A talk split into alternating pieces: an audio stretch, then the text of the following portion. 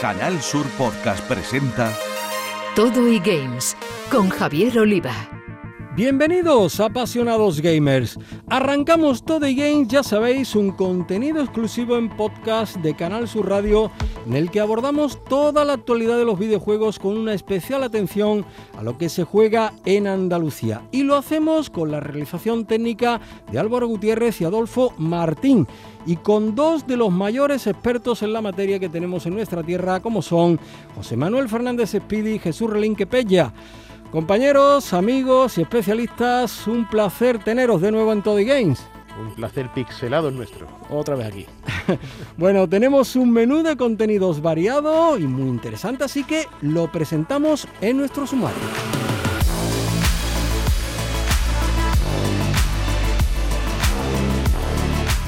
En nuestra inmersión en los eSports vamos a conocer una startup malagueña que ha diseñado un especializado modelo de entrenamiento para gamers profesionales. Se trata de Kaiko y contactaremos en unos instantes con su CEO y fundador Juan Antonio Tejada.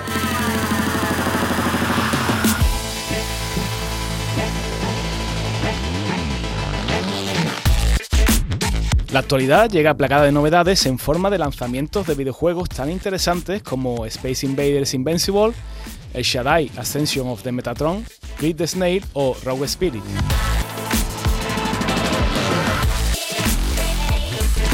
Y de los juegos de importantes estudios a la creación independiente porque vamos a saber más de los premios nacionales para videojuegos indies de Málaga, que está en plena fase de captación de talentos.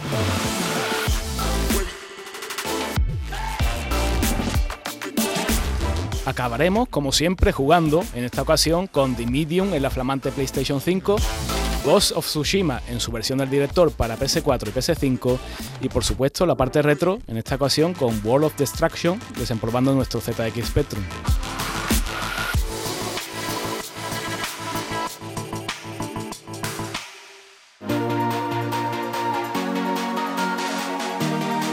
Avanzados ya los contenidos de este Todo y Games, abrimos las puertas de Kaiko para hablar con su CEO y fundador Juan Antonio Tejada.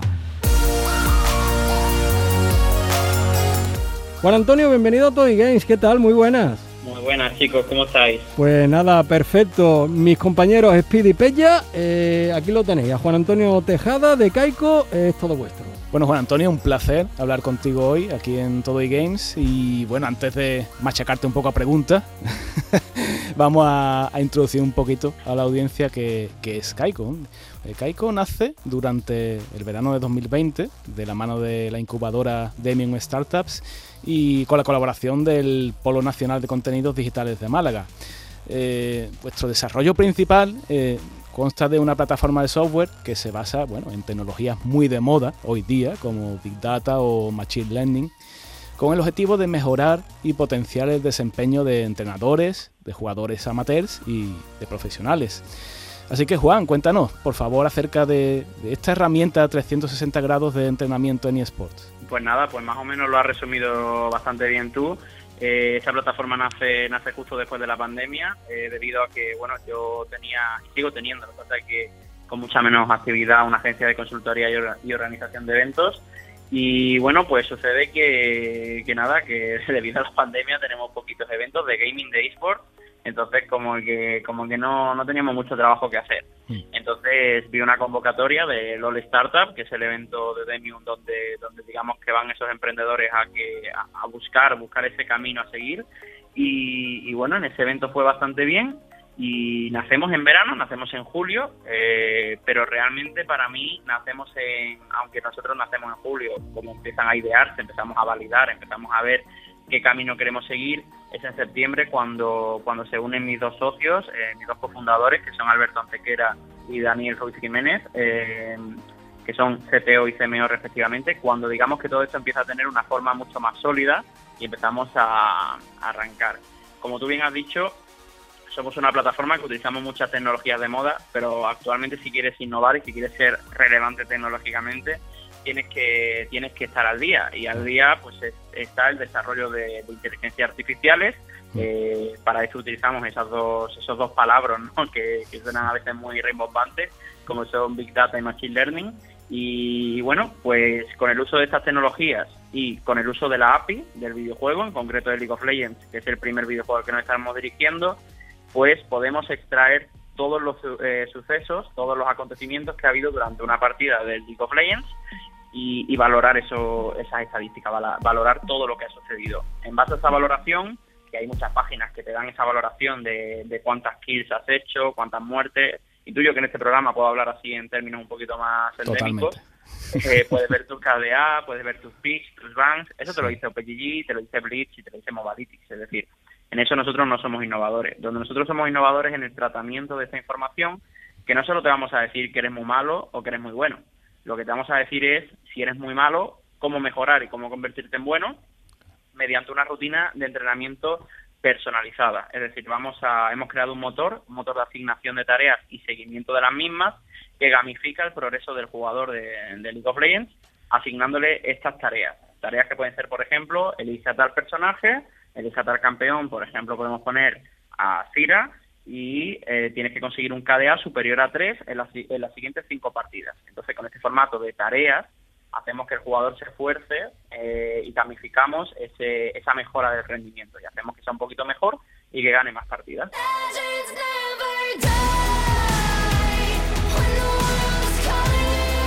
Como has dicho, estáis centrados en el juego por excelencia de los eSports, que, que es el League of Legends de Riot Games.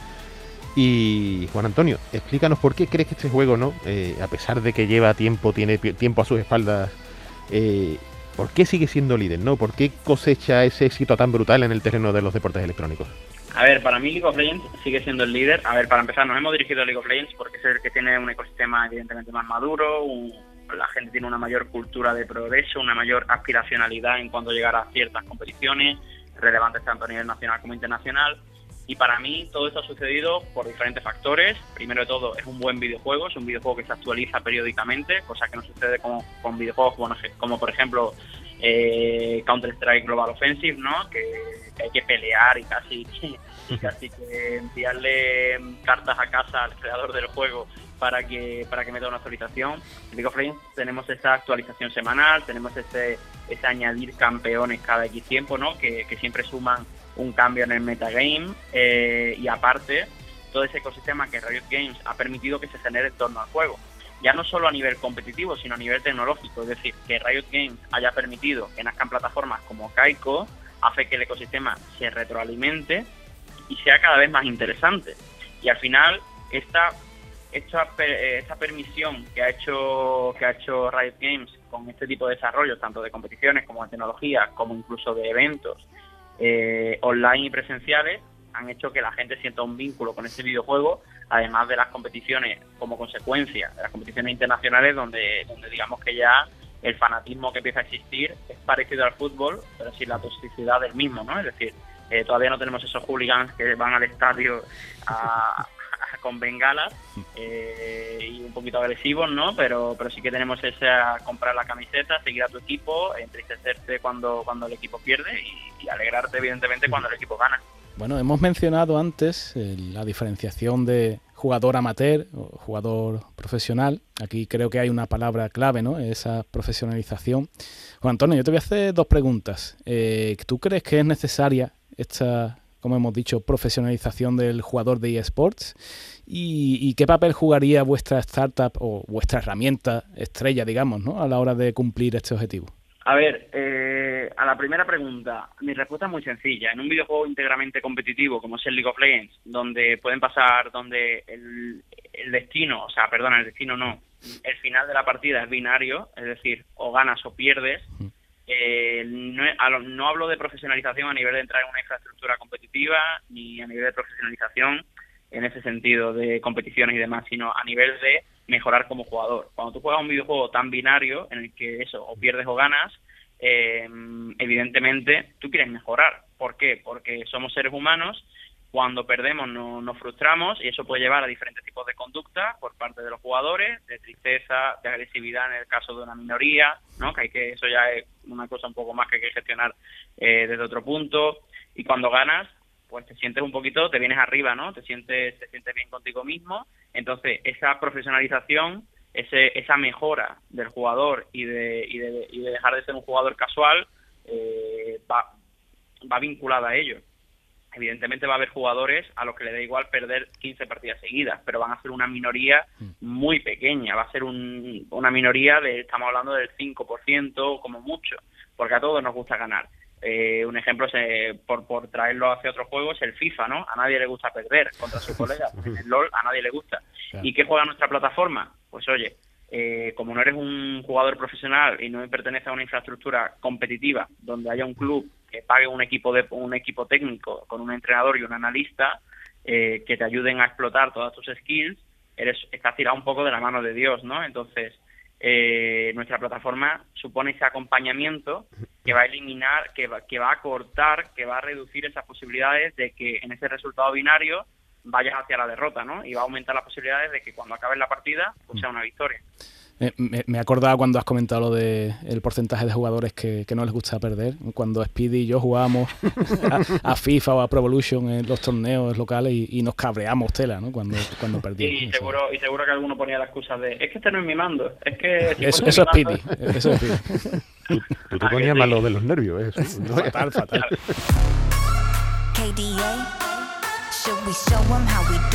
Pues Juan Antonio, a la hora de elegir una startup como la vuestra, aparece otro término clave, ¿no? que es el de fase de aceleración, en este caso promovido por el Polo Digital de Málaga y por un gigante como es Vodafone. ¿En qué consiste esta fase?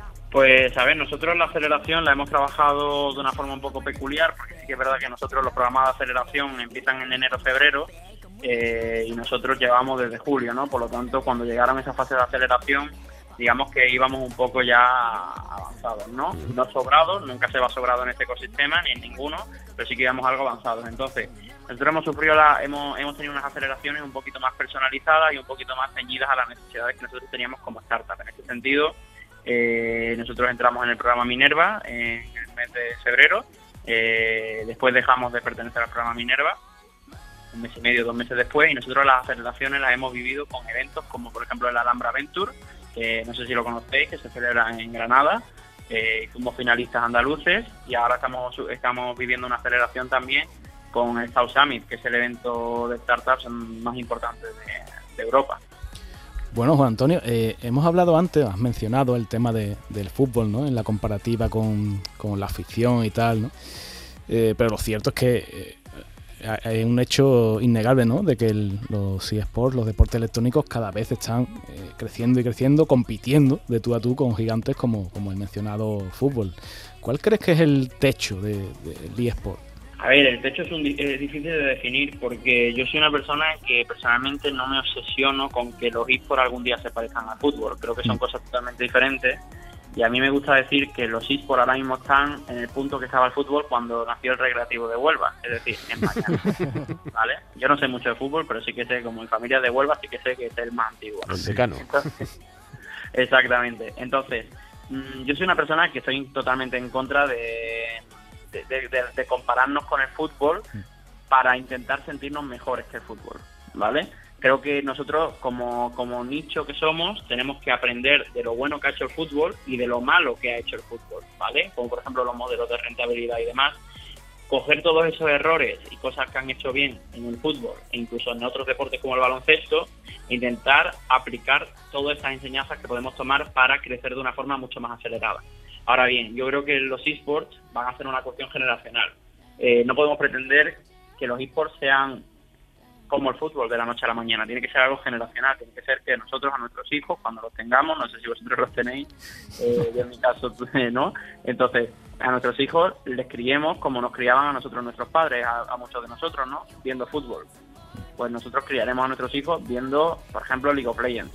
Y ahí es donde el League of Legends o cualquier eSport podrá pillarle la delantera al deporte tradicional. Cuando las generaciones vayan inculcando a las siguientes que van llegando esa, esa afición porque ahora mismo tenemos una brecha generacional, es decir, le puede gustar los esports, pero la realidad es que a mi padre, de 50 años, no le va a gustar los esports. porque no? Porque no, entonces, hasta que no haya ese relevo generacional, no vamos a empezar a tener el impacto ni de lejos que tiene el fútbol.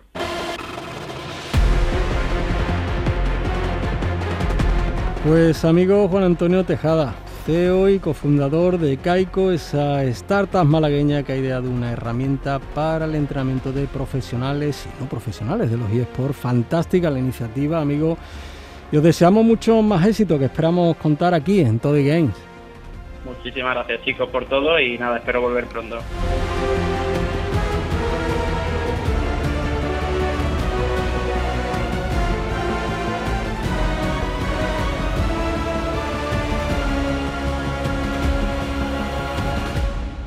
En Canal Sur Podcast Todo y Games con Javier Oliva.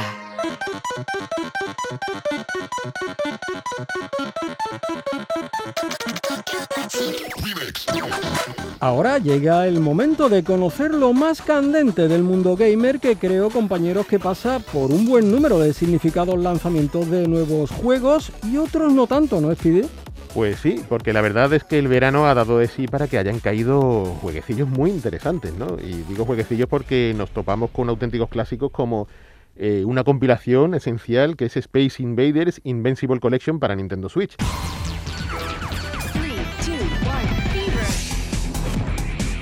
que recoge un buen puñado de juegos del decano matamarcianos de Taito y se deja jugar deliciosamente en la portátil de Nintendo.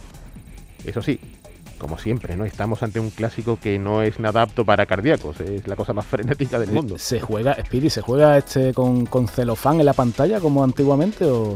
¿Te imaginas? En la pantalla pequeña. Solo falta eso. Sí, sí. Bueno, pues no tan clásico, pero con un aura de juego de culto al que no todos pueden llegar. Eh, entra en Steam para PC el Shaddai Ascension of the Metatron. Un juego que se lanzó originalmente en 2011 para Play 3 y Xbox 360 y es una aventura de acción en tercera persona, eh, con una construcción de mundos muy artística, una estética que no te deja indiferente y, claro está, con batallas, con saltos y una acción de 2,5 dimensiones muy, muy deliciosa. ¿no? extraña que detrás de, este nombre se encuentre Sawaki Takeyasu, un artista eh, cuya firma encontramos en grandes clásicos como Devil May Cry, Okami o Project Zero. The corrupted angels fled from the heavens to create their own utopia on earth. But as the wrath of God threatens to destroy humanity, a mortal returns to earth to reclaim the souls of the fallen. Now, an epic journey will begin that will take one man into the depths of hell and beyond. Un juego muy bueno, ¿eh? este El Shaddai. Y, frenético, ¿no? Como, como la velocidad con la que nos llega el caracol protagonista de Clip Disney, ganador de los PlayStation Talent de 2019 y que por fin ve la luz gracias al estudio Coach Media, a la productora. Y nos encontramos con que este Clip Disney eh, posee un desarrollo propio de una aventura de acción de estas de Twin Stick. O sea, con un stick, el, el izquierdo manejamos al caracol, al belicoso caracol, porque no vea si es de armas tomar el bicho y con el derecho apuntamos y disparamos. Y, lo normal de este tipo de juegos, ¿no? Superar zonas en las que nos faltan refriegas con enemigos, algún que otro pequeño puzzle. Y vaya, que nos ha encantado este juego de los españoles de Wade Beluga. Ha tardado, ¿no? Han tardado en salir desde, desde esos PlayStation Talent, pero la espera mereció la pena. Totalmente. Y otro título, para acabar la parte de noticias, de, de esos que, bueno, que quizás pueden pasar desapercibidos de forma injusta, ¿no? Pero, pero tenemos que destacar sus bondades como Rogue Spirit, que es un juego de acción en 3D que incluye elementos de sigilo, donde asumimos el rol del fantasma del príncipe del reino de Midra y un fantasma que puede poseer a los enemigos y absorber esas habilidades para luchar contra la presencia maligna que ha corrompido sus tierras.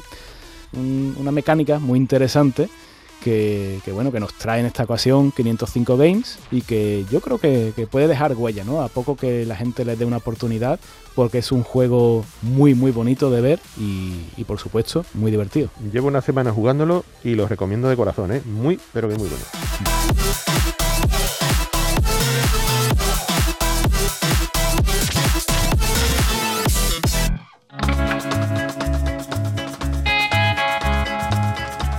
Y de esos juegos que brillan en los escaparates físicos y virtuales a los casi artesanales que son fruto del ingenio más que de los medios porque en el sector de los videojuegos no todos son grandes estudios. También hay un potente sector independiente como se va a poner de relieve en una iniciativa andaluza que se desarrolla en Málaga y que aplaudimos desde Todo y Games. Son los premios nacionales para videojuegos indies de los que nos va a hablar Rodolfo Tiesler coordinador del evento. Rodolfo, ¿qué tal? Encantado de recibirte en Todo Games. Hola Javier, ¿qué tal? Buenas tardes. Un auténtico placer. Ya tienes a nuestros expertos, José Manuel Fernández Espidi y Jesús Relinquepella, listos para que les des todos los detalles de este, de este encuentro. Muy buenas, Rodolfo. ¿Qué tal? Verás, eh, quería empezarnos definiendo un poco lo que son los premios nacionales para videojuegos indies que se organizan en el Polo Digital, que son una iniciativa del Ayuntamiento de Málaga para apoyar a los desarrolladores y estudios de videojuegos independientes y reforzar a la industria creativa digital en nuestro país. Y en este sentido, eh, es obvio que Málaga se ha convertido en todo un referente para el sector, ¿no? con su constante presencia en lo que es al crecimiento del videojuego andaluz. ¿Qué nos queda por ver todavía? Porque esto parece que, no para eh, en lo que respecta a esta ciudad. Bueno, eh, como bien has dicho, porque lo has definido fenomenal, esto, digamos, se inició en el 2016 con la intención precisamente de, generar ecosistemas en la industria desde el punto de vista media en entertainment con especial énfasis en el ámbito de, los videojuegos. Conforme hemos ido y aprendiendo y, creo que haciéndolo un poquito mejor cada año, pues de alguna manera pues hemos hecho diferentes eh, alternativas, o sea, iniciativas eh, en el ámbito de, del polo digital eh, para con el objetivo de cubrir todo el ciclo de vida de, este ecosistema. O sea, eh, de alguna manera el apostar por esta industria pues eh, sería siempre en doble vía o bien está pensando en alguien que pueda trabajar eh, y emplearse en lo que es la industria de, los videojuegos, o bien en aquellos que de alguna forma quieran emprender en el ámbito de, de, este sector. De esa manera, bueno, pues así como hay bueno, una serie, una multitud de cursos de formación orientados, digamos, a las distintas tecnologías, tanto desde el punto de vista del desarrollo, Unity, Unreal, etcétera, como desde el punto de vista arte y demás. Eh, tenemos en marcha desde, ya te digo, desde la propia creación del Polo Digital, un, programa de emprendimiento especializado en, lo que es, digamos, eh, videojuegos y que, y que bueno, que precisamente hemos acabado la novena edición y estamos a punto de, de iniciar la décima, que, que lo estamos denominando la edición X, por aquello de jugar con el X y el romano, ¿no? Y, bueno, pues de alguna forma mm, todos estos años pues ha ido nutriendo el ecosistema, también con Sevilla, eh, ahora estamos viendo también por la propia recepción de, de, juegos al concurso, que tanto Granada como Córdoba y Cádiz también están presentes. Y bueno, pues de alguna manera hemos pegado un, un buen, no sé, creo que un buen golpe desde el punto de vista del sector, puesto que en el libro blanco del videojuego el año pasado, bueno, pues Andalucía ya estaba ahí detrás de Madrid y Barcelona con, mm, figurando, cosa que, que en años anteriores pues no, no aparecíamos. Bueno, Rodolfo, yo creo que está claro, eh, salta a la vista, ¿no? De que este boom, tanta gente joven que decide meterse con mucha ilusión, tanto a desarrollar videojuegos como incluso a producirlos, mm, los que ya peinamos unos pocos de canas, pues recordamos esa llamada edad de oro de, los videojuegos españoles en, los 80 y, de alguna manera, eh, con, con sus claras diferencias, ¿no? Pareciera que, ahora hay una, segunda edad de oro. ¿no? Pero te voy a hacer la, pregunta del millón. Eh, ¿Cuál crees tú que es la mejor manera de, apoyar a, toda esta gente que, empieza en este complicado mundo?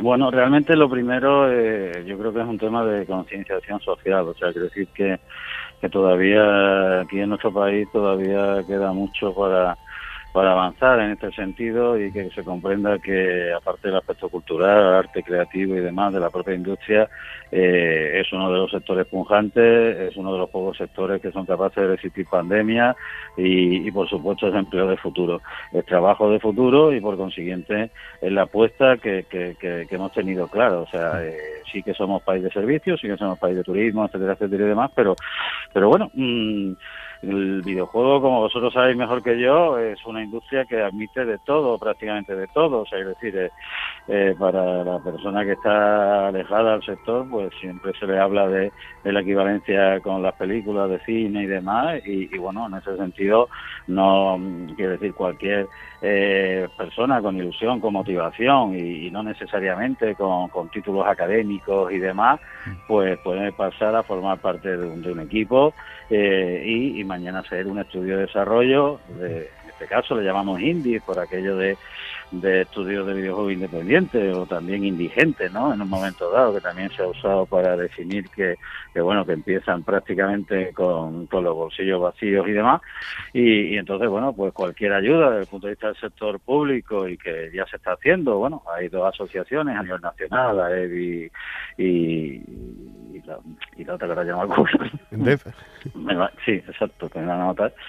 Eh, en ese sentido, eh, están ahí y, de alguna manera, bueno, pues hacen, digamos, una labor importante, pero quiero decir que todavía eh, queda mucho. En Europa también los, programas que hay de, cara a futuro y demás, pues también están apostando bajo el ámbito de lo que es la industria creativo-cultural y demás para apoyar este sector.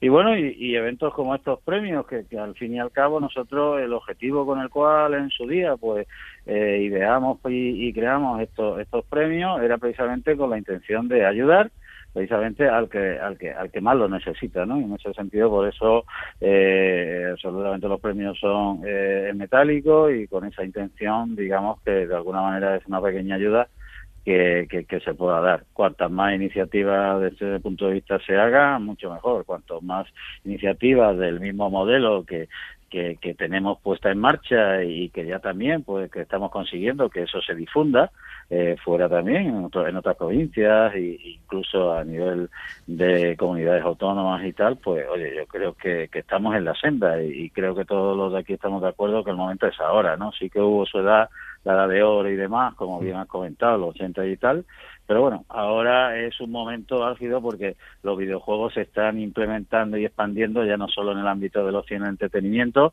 sino también en el ámbito del sector de los negocios, la industria y demás. Y por consiguiente eh, tenemos que estar y, en España hay, hay, hay cantera y, mucha ¿no? para, para todo esto. Eh, yo quería decir que, que en España hay concursos y concursos, ¿no? En lo que a videojuegos se refiere pero lo cierto y verdad que lo que se ha presentado y lo que se presenta en este certamen en concreto es impresionante, ¿no? A todos los niveles. De hecho, bueno, por destacar Summer in Mara, ¿no? Que fue elegido el mejor videojuego indie en la segunda edición, que es una preciosidad, ¿no? Un producto muy representativo de lo que puede llegar a ser, ¿no? La calidad del desarrollo español actual. Efectivamente, tú lo has dicho. Summer, eh, precioso. todavía me acuerdo, me encantó, me encantó. Mm. Y, claro, todo lo que hemos visto no nos consta que el resto de participantes pues no le iban a la zaga, ¿no? Y me gustaría preguntarte, Rodolfo, ¿qué más videojuegos te han sorprendido desde que comenzó este certamen?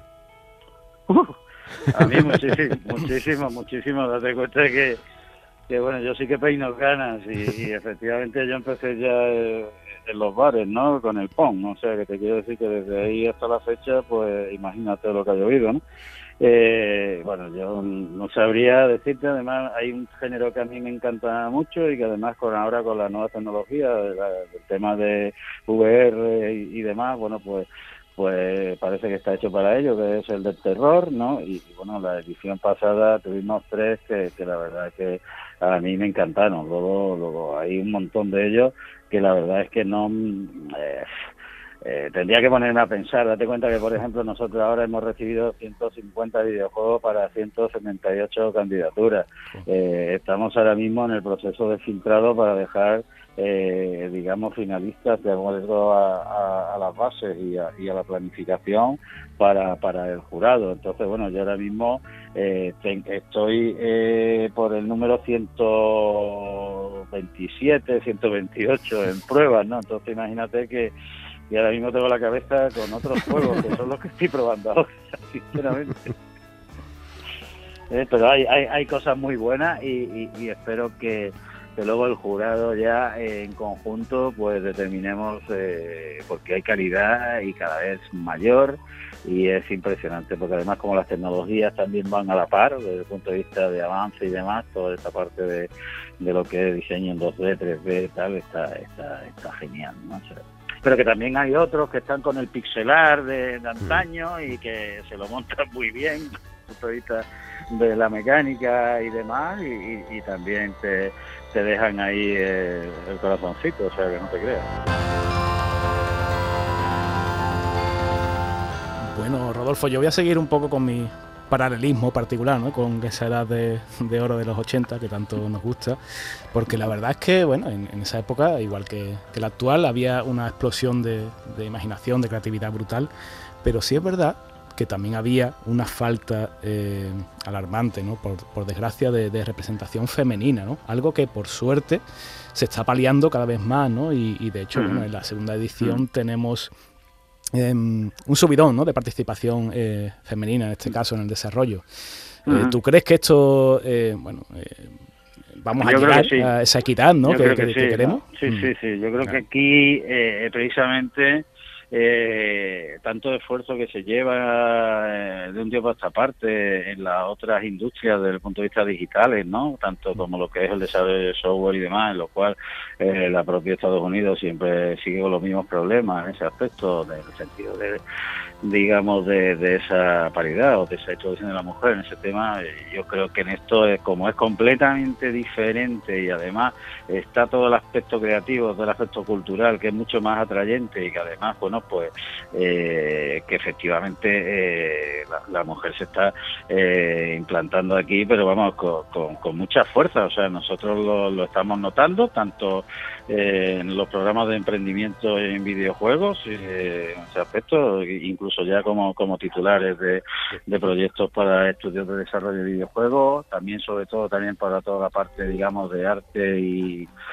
y, el ámbito creativo y, por supuesto aquí eh, en el concurso también. La verdad es que me has dado un toque puesto que no había hecho esa parte estadística de, de la recepción y me voy a poner con ello también. ¿Vale? Sobre todo también para, para tenerlo claro. Evidentemente eh, tiene que ir a, eh, increciendo, no es una cosa de hoy, de aquí para mañana, pero bueno, mm, yo he tenido ya ediciones en el programa de emprendimiento de un 40 a 60, o sea que quiero decir que ahí está más que bien, ¿vale? O sea, es una cosa que, que, cuesta, ¿no? Pero bueno, que paulatinamente se va consiguiendo también pensaremos en el eSport, ¿no? ¿Eh? Si hablamos también de eso. por, supuesto, en todos los ámbitos del videojuego, por suerte. Esto, eh, la balanza, por suerte, se, se equilibra, mm. tiende a equilibrarse. Mm.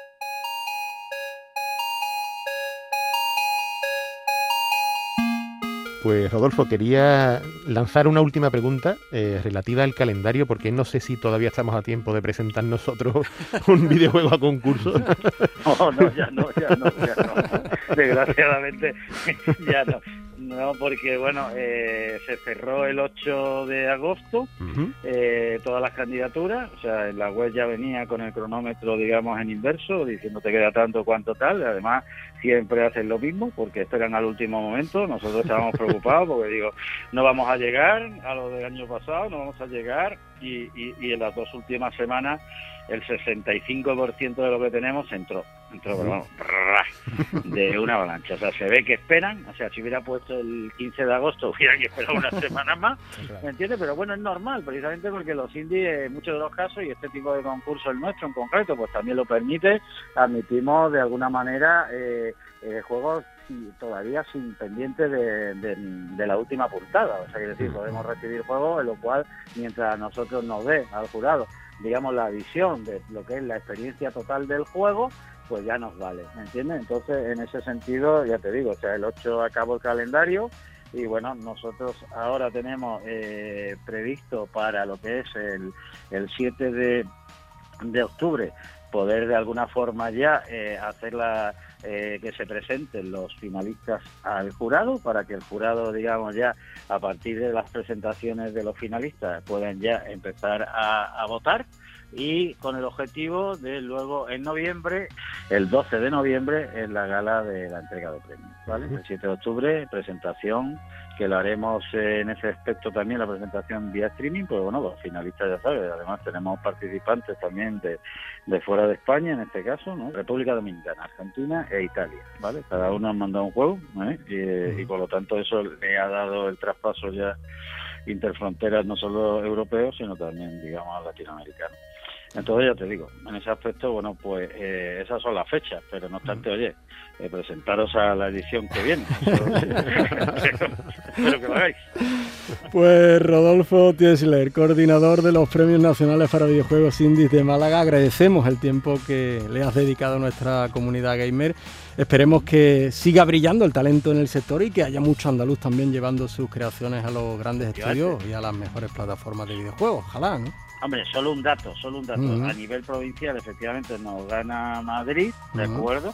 En segundo lugar eh, entraron 22 juegos de Málaga, eso es cierto. Pero a nivel ya de Andalucía estamos por encima. O sea, Andalucía tiene 46 videojuegos presentados, Madrid 31, mm, Cataluña tiene 21 y luego Valencia 13, Euskadi 8 y demás. O sea, quiero decir que estamos como tenemos que estar. Pues donde tenemos que estar. Pues a ver si nos lo llevamos también y así culminamos. Muchísimas gracias, Rodolfo. De nada, a vosotros. Saludos.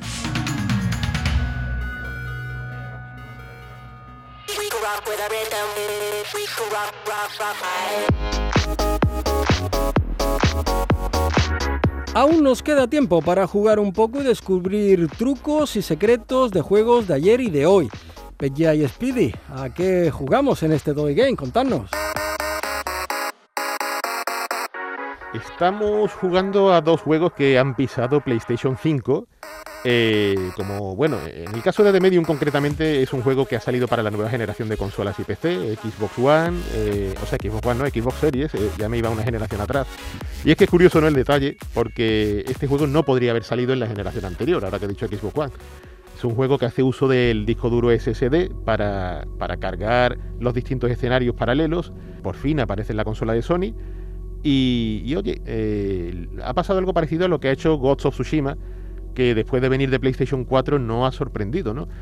Eh, quiero decir, eh, este de Medium, de hecho, sale perdiendo con respecto a lo que hemos visto en Xbox X. Eh, ha perdido el, ray tracing.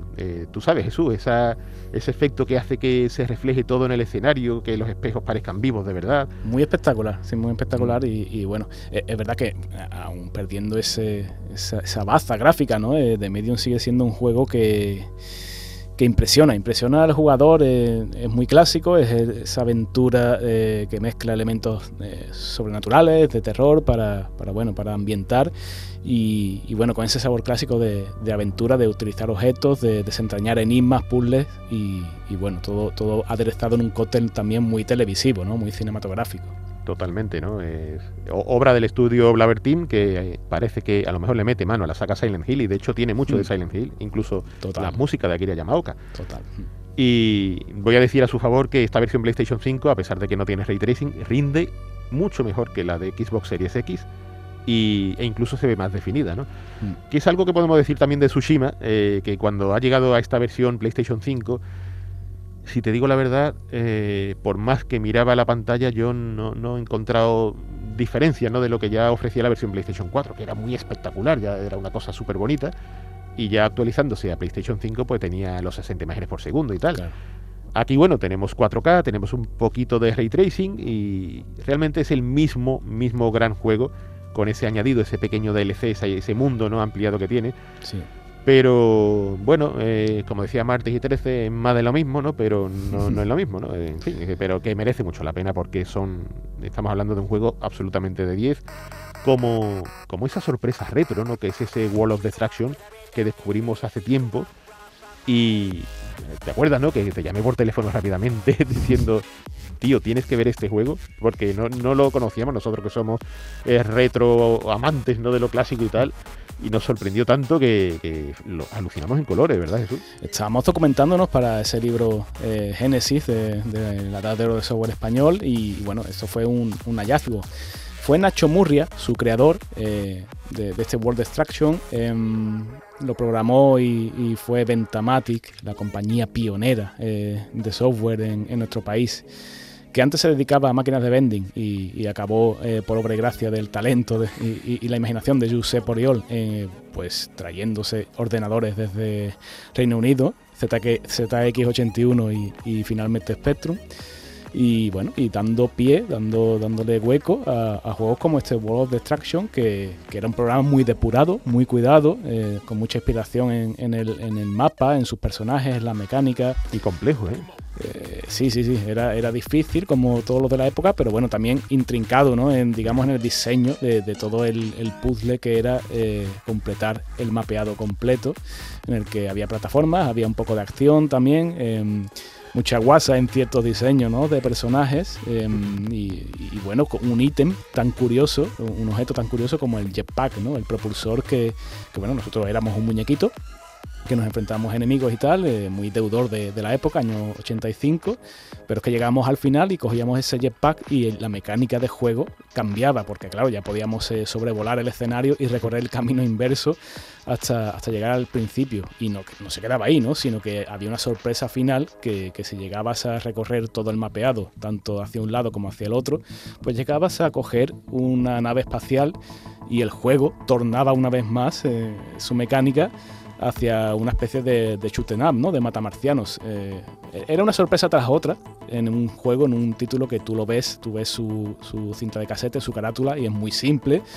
Eh, parecía, bueno, eh, condenado ¿no? a, morir en, esos stands metálicos viejos de, gasolinera pero el que lo compraba se llevaba una sorpresa a, casa y una demostración más del talento que hubo en la época de los 80 en el, en el software español.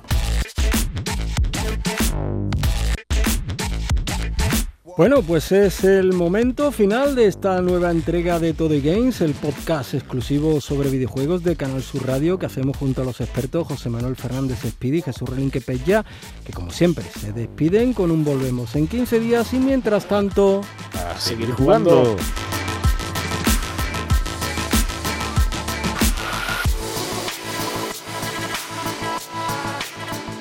En Canal Sur Podcast han escuchado todo e-games con Javier Oliva.